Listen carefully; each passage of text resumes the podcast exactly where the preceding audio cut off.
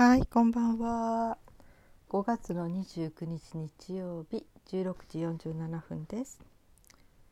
えー、今 NHK テレビで「正直不動産」という、えー、ドラマやっててもうそろそろ終わりに近くなってるんですけどねおそらくね、うん、それが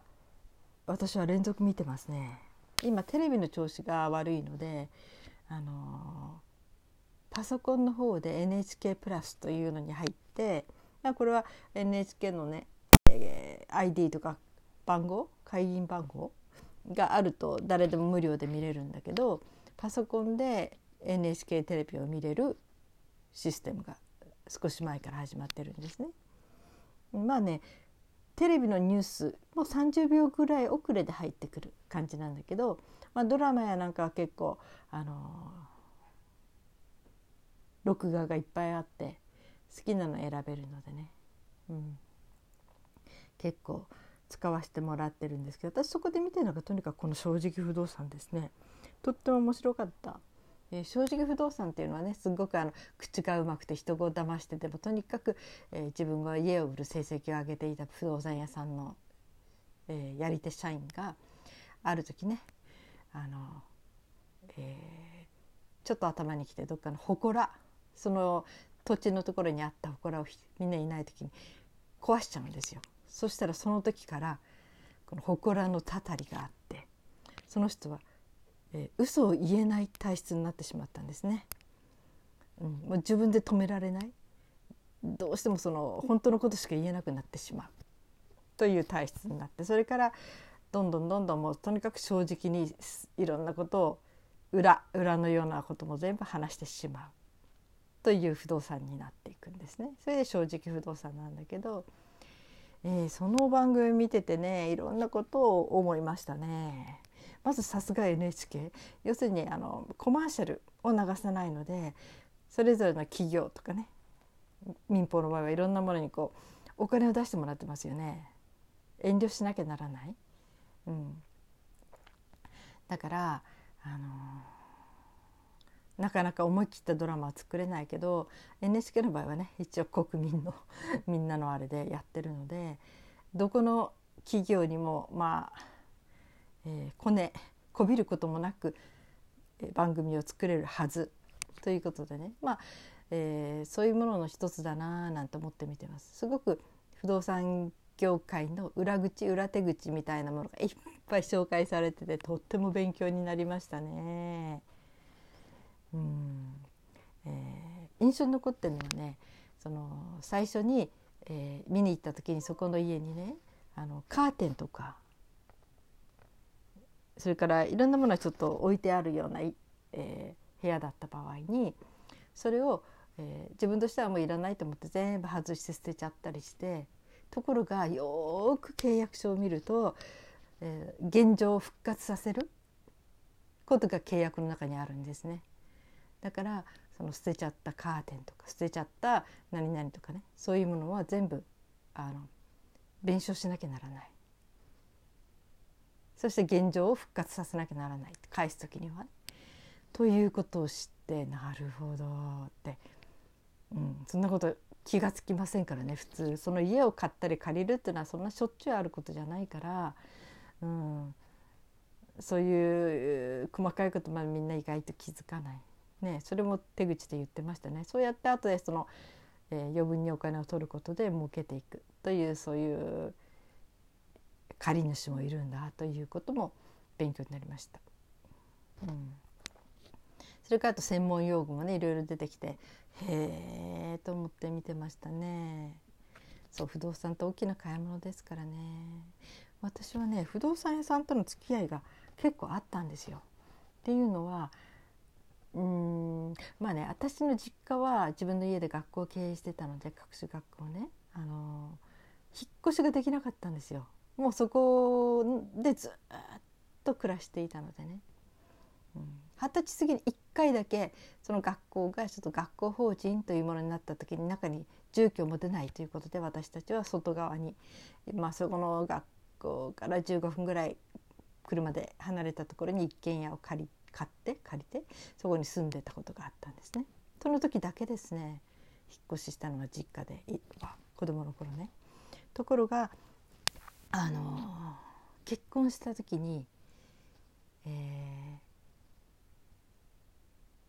そうねその時もね本当はねうちの父がね一緒に住みたいって言ってたんですよ私と。もう父は高齢でしたからね私が結婚する時にはもう80過ぎてましたよね。母に代わって家の中のことをいろいろやっててくれた父だったので、まあ、母親もいますけどね母親はちょっと外でっていうか学校の経営の管理の仕事が忙しくてね家庭のことはほとんどできなかったのでだから父が母親代わりだったんですよ私はね。でそんなもう、えー、いて困るような父親じゃないしね本当にあのいてくれるとただありがたいだけの父親なんだけどその父が一緒に住みたいポツンと言った時に結婚する時に私迷ったんですね。うん、そしたら私のいつも相談してた修道女がね、うん、あのやっぱりね新婚の時の3年間本当に2人の信頼関係ができるまで理想は2人っきりで生活することそこに赤ちゃんが生まれればそれで新しい家族として増えるのはいいけどね要するに両方の家族からは離れた方が2人の、えー、基盤が作りやすいって言われたんですよ。だから3年間は離れた方がいい2人だけで住んだ方がいいってことを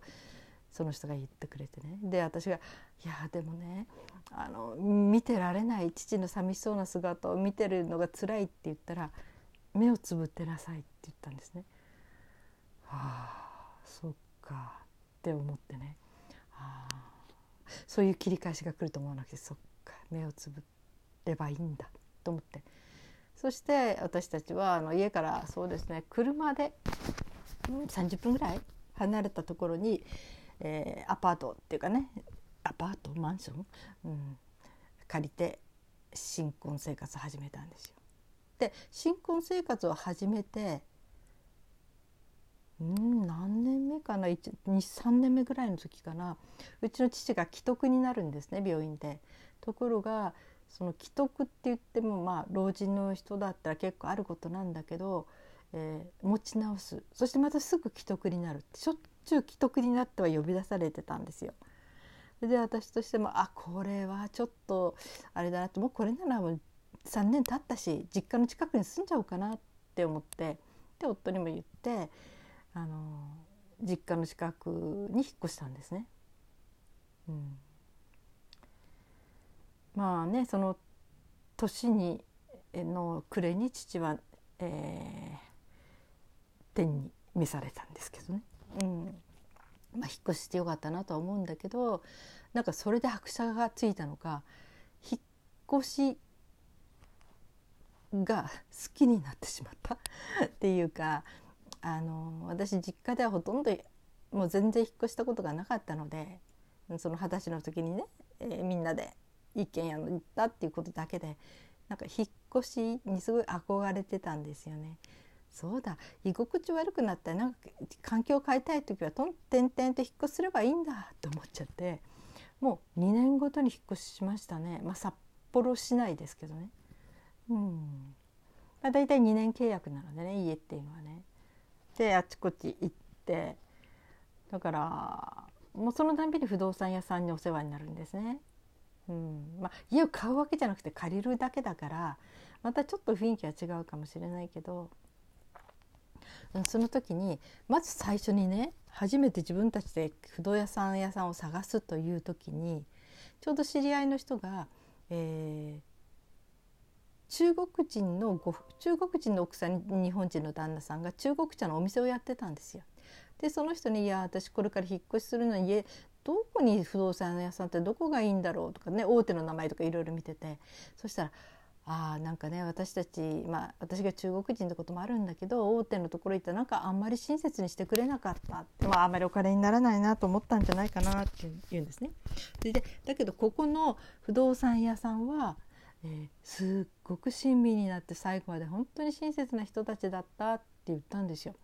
あそれはいいと思って早速そこに行って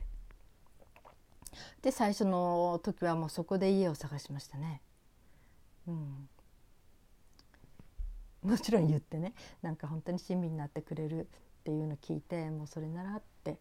ここに来たんですっていう感じで。うん、でそれからもう10回ぐらいは引っ越ししましたね。うん、もう結婚して33年だけどだから大体3年に1回ぐらいの割合なのかな平均するとね。でその時に私は変な不動産屋さんに会ったことが一度もないんですね。いや会ったことがないというよりも多分私はね人を選ぶ時の動物的感がすごい鋭いんでしょうね。うん、あのー、まずどうやって選ぶかというと不動産屋さんいっぱい行きますありますよね窓口に行くといろんな人たちがいて対応しますね。そしてえーと、あこの人がいいなと思ったらもうその人にいろいろと家家見せてもらって多い時は56軒本当にもう車に乗っていろいろ見せてもらいに行くんですよね借りる家をね。でその時に何を基準にするかというとギラギラした人は避けるんです。とにかくもう明らかに営業成績上げたいなっていうかもう何としてでもこの家を借りてほしいとかもうその意気込み満々の人？うん、だから本当に目視もたうまいしすごくこうもりもりとやる気？要するにギラギラギラギラした人ですね。うんまあ、やり手っていうのかなそういう人は私最初から私はもう避けちゃうんですね。あこの人に頼まない？って思っちゃうんです。でいろんな人見て最終的にあこの人いいなと落ち着くのが素朴な人なんですね。本当にあんまり喋らない。お政治も言わないしえー、あまりにもあまりそのいいとこばっかり言わない。この建物はこうだって言った後にいやでもデメリットとしてはってちゃんとそこもマイナス面も教えてくれる。本当に素朴でこう誠実味のある人。だからひょっとしたらあんまりバリバリ営業成績良くないんじゃないかなとか思うぐらい善人なんですね。大抵そういう人は私は選びますね。本当にここまでやってくれて申し訳ないっていうぐらいに本当に親身になってくれる不動産屋さん。そんな大した家借りないんですよ。私たちが入る家だったから。もう本当に家賃だって最低限度とは言わないけどそれに近い家賃のようなとこだからいくらのお金にもならないしね、そんなのなのに本当に一生懸命探してくれるんですね。ある時はね私あの自分の家はもう決まって今のところにすでに7年ぐらい経ってるのかな？7年ぐらい経ってるんだけどあのーここに決めた時もねここはね私が探したんですよ自分でそしてあそこ行ってみたいんだけどって言ったらあの不動産屋さんが連れてってくれたんですね。でその時にまずこの家来た時に「あここの大家さんはかあのすごい良心的ですね」って言われてまずこの間取りでこの値段は本当にありえない。そして一番どこを見るかというと水回りトイレとかお風呂とかね流しとか。これを本当にいつも最新のものっていうかな新しいものに取り替えている、うん、そこはきちっとしているっていうポイント。それをやっているあの大家さんっていうのかな。あのそれは確かですって。これはお得な物件ですねって言われて、まあ、確かにちょっと僻地だったんですよ。うん、だけどあのその時もちょっと人の知恵があってね。すごくいいところだったんだけど値段も安いしね、うん、それで、まあ、3LDK でまあ3人で住むにはいいかなぐらいな感じで。ででもちょっと不便かなっって思ってたんだけど、まあ、不便かなと思ったんだけどその一つの決めたポイントにはねすごくもう食費が半額になるってことを言っているあのすごいこう、えー、ディスカウントのお店があったんです。食べ物屋さんでね。ディスカウントってわけじゃなくてもともと安いんですね。だからそこに買いに来るのにわざわざ定山家すごい遠いところですよ。定山家って言ったら分かんないかもしれないけど札幌からどれぐらいでそう？車で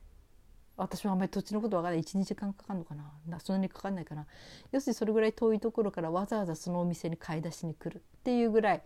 ちょっと安売りでは有名なお店だったんですね。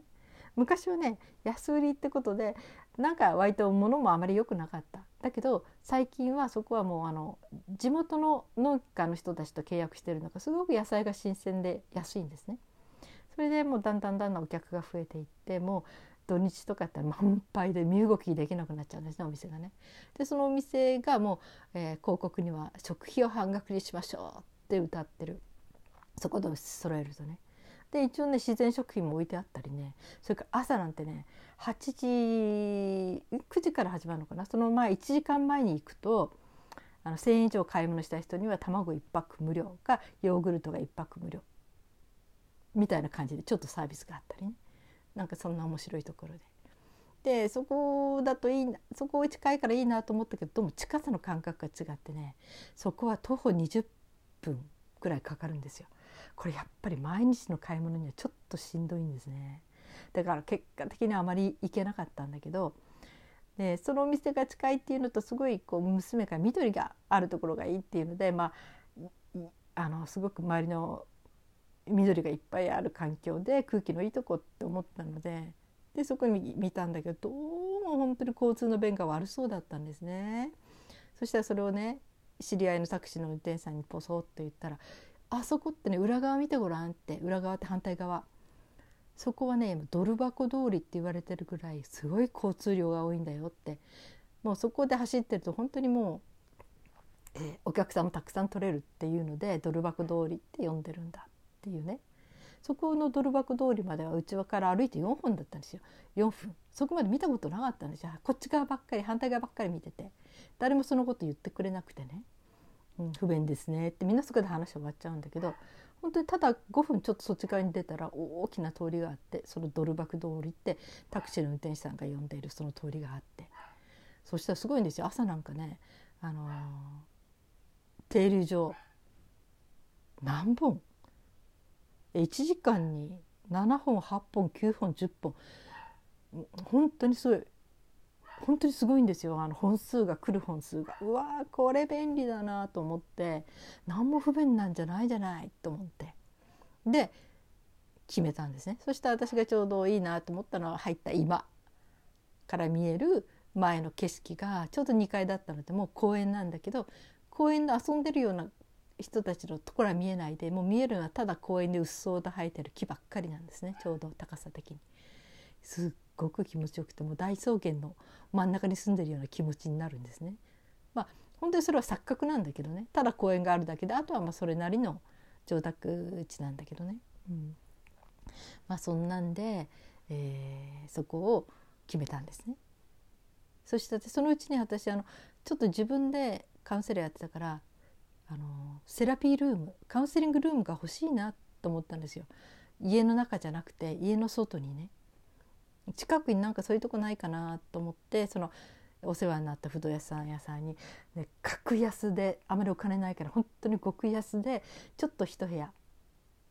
ワンルームでいいから仕事する部屋を借りたいんだけどお客さん呼べる部屋を借りたいんだけどって言ったら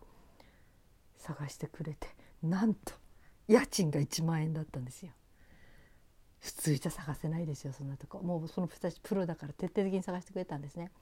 要するに安い理由としてはまずあのガス。ガスのお風呂とか、えー、ガス湯沸かし器とか。ガガス湯沸かし器はありますね。あのお風呂がガスだったりとか暖房がガスであること。それからこれで値段ぐんと下がっちゃうんですね。それだともう一人暮らしだからトイレとお風呂が一緒なんですよ。要するにあのホテルみたいな感じね、うん、それでこう安くなっちゃう。まあね一人暮らしでやっぱりしっかりお風呂はお風呂でゆっくりしたいしっていうのがあるから、まあ、お風呂あるだけでいいじゃんと思うんだけどトイレとお風呂が一室に入っている同室になっているっていうことでもうドーンって値段が下がるんですね。で1万円。で私は早速そこを借りて1年半ぐらいいたかなおかげでたまにねしんどい時はそこで泊まってくることもあるしもう生活費を一切出さないでねもうそこ開けたらもう外から見たら普通のアパートの一室なんですよ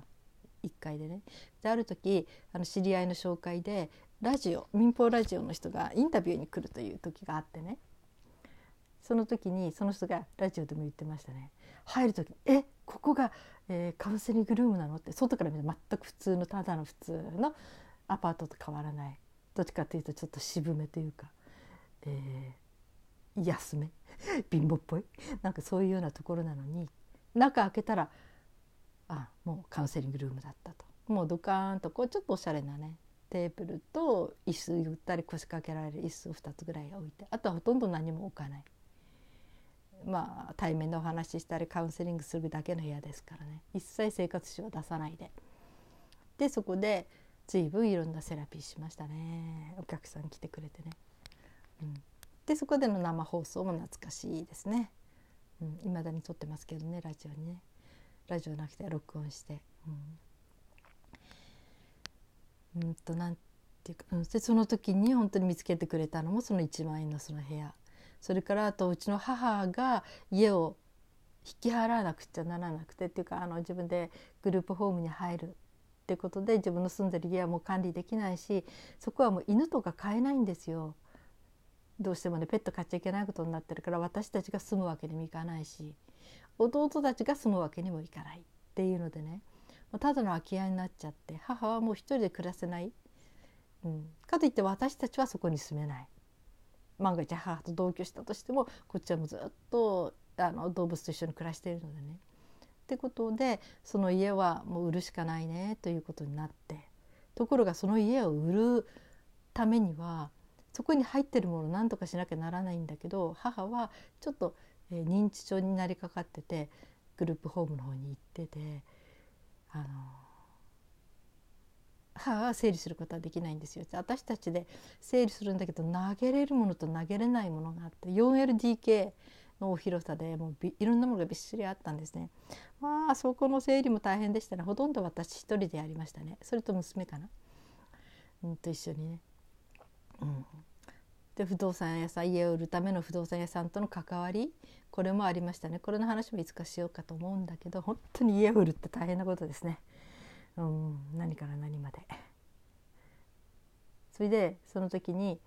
もう、えー、不動産屋さんに相談したんですよ。いやこの荷物どうしたらいいだろうってどっかで何回ししまえるちょっとあのー、よくキャビネット倉庫を貸してくれとかあるけどそんなもんじゃ入んないんですよね。うんそしたらやっぱりその人がまたプロのあれでね。探してくれてそこも1万弱かな。それはちょっと街の中のに近いところなんだけどそこの難点っていうのはお風呂が壊れてんですよ。お風呂が動かないんです。これじゃ誰も住みませんからね。ただトイレもお風呂も水洗でいやトイレも水流せなかったかな。だから要するにもう形骸化してるただの入れ物なんですよ。だけどねあその部屋に関してか。うん。でそのアパートに住んでる人たちはいるんだ。でだけど大家さんはそこのもう水道水回りを直すお金をかけるのはもったいないと。もうこれで終わりにしたい。あと入ってる人がみんないなくなったら壊そうとしてるような家だったんですね。で、うんと、2部屋ありましたね。6畳ぐらいの。うん、でそこに私たちは、えー、全部あの、ね、業者の車上がりして母の家のものを詰め込みました。まあ決断できないですからね。これ投げていいんだろうかどうしたらいいんだろうかっていうねいろんなキャビネットにしても何にしてもとにかく詰め込んで。そして母がのことがはっきり決まるまであのそこを借りてました。でも1万2,000円ぐらいで本当に一部屋をずっと借りれるってすごいことですよ。うん、本当に。ありがたかったですね。そこを見つけてくれたこともね。うん。まあそんなんでね。それも本当に裏知恵じゃないけど普通じゃ見つけれないようなことを、ね、いろんなプロの人たちが探してくれる。何のかにもならないんですけどね。そんなとこね見つけ出したって。でも真剣にやってくれたんですよ。本当にありがたかったですね、うん、あなんかこういう話はきりない。もう23分経っちゃいましたね。だから私は本当にいい不動産屋さんとしか付き合わなってないですね。でもやっぱり決め手はそのギラギラしてない。ってここですね。どうしても何か売ってやろう。絶対成績上げてやろう。一つでもものしようとかっていう意気込み満々の人っていうのはあの相手のことよりももうこれが売れるかどうかっていうことに熱心になっちゃうのでなんかあまり普通の会話が成り立たない。うん、だけどもうそういう気持ちがない。ただ本当に素朴であまりおしゃべりもしないような、うん、朴突な人はもう黙って話聞いてくれるから逆にニーズをキャッチするんですね。あこの前こう言ってましたけどその点ここはこれができるんですよっていうねそういう聞くことに対してものすごい集中力があるんですね。そうやって私たちがあのボソボソいろいろ喋ったことのなんかいろんな重要ポイントをちゃんとキャッチしててでこういうのもありますけどどうですか？みたいにすごくこう適切なアドバイスをしてくれる。うん、そしてそれも全然押し付けがましくなくて本当に申し訳ないって何度も謝りたくなるぐらい何度も足しげく連れてってくれたり。いや本当にねいい人たちでした。ありがたいと思ってます。だからこの不動産屋さんとの関わりもやはり人柄ですね。大手にもいるでしょ？きっとそういう人もね。うん。だからまあ小さな不動産屋さんだとね本当に一つ一つが全部自分の成績になっちゃうから評判になるからまあその辺は結構小さい不動産屋さんの方がどっちかというと市民になってくる人も多いかもしれないけど、まあ、大手でも人柄によってはそういう人もいるかもしれないですね。まあ、顧客サービスっていうのを挙げてる人もいるかもしれないからまあね大手だと逆に一生懸命その表面上はすごくスマートに本当にサービス旺盛な人たちを演じるでしょうね。だけど一皮むけばってこんな言い方しちゃ悪いけどそれは一つマニュアルであって心から出た動きじゃないんですね。うん、やっぱり残るのは人柄。その人柄を出せる職場かどうかですね、うん、上司に言っても「いやそんなね金にもならない曲やめとけ。違う仕事やってくれ」みたいな感じになるんだったらもうそれはあれだし。だからその辺がね、うん、やはり、うん、あれですね。だからちょっとねいろいろと大手だからといってっていうよりも大手の方がむしろ私は敬遠しますね。偏見でしょうかね。うん。まあ、中小さすぎもしないし大きすぎもしないんで割とこういい人材を揃えてる。いい人材っていうのはやり手じゃなくてあの的確なアドバイスができて素朴な人。要するに普通の会話ができる人ですね。もう思わず世間話をしたくなっちゃうような人柄の人たち。男性でも女性でもね。そういう人を選んで助けられてきました。はい、えー、長くなっちゃいました。はい。テレビであと何回でしょうね。この正直不動産っていうね。これ面白いですね。本当に。って言ったら私の知り合いもねすごく面白がってましたね、うん、楽しみな番組です。勉強にもなるし絶対あれ役に立ちますね。知っておくと。いろいろ、はい、皆さん今日はどのようにお過ごしになりましたか？お疲れ様でした。そして今日も生きていてくださってありがとうございます。それではまた明日。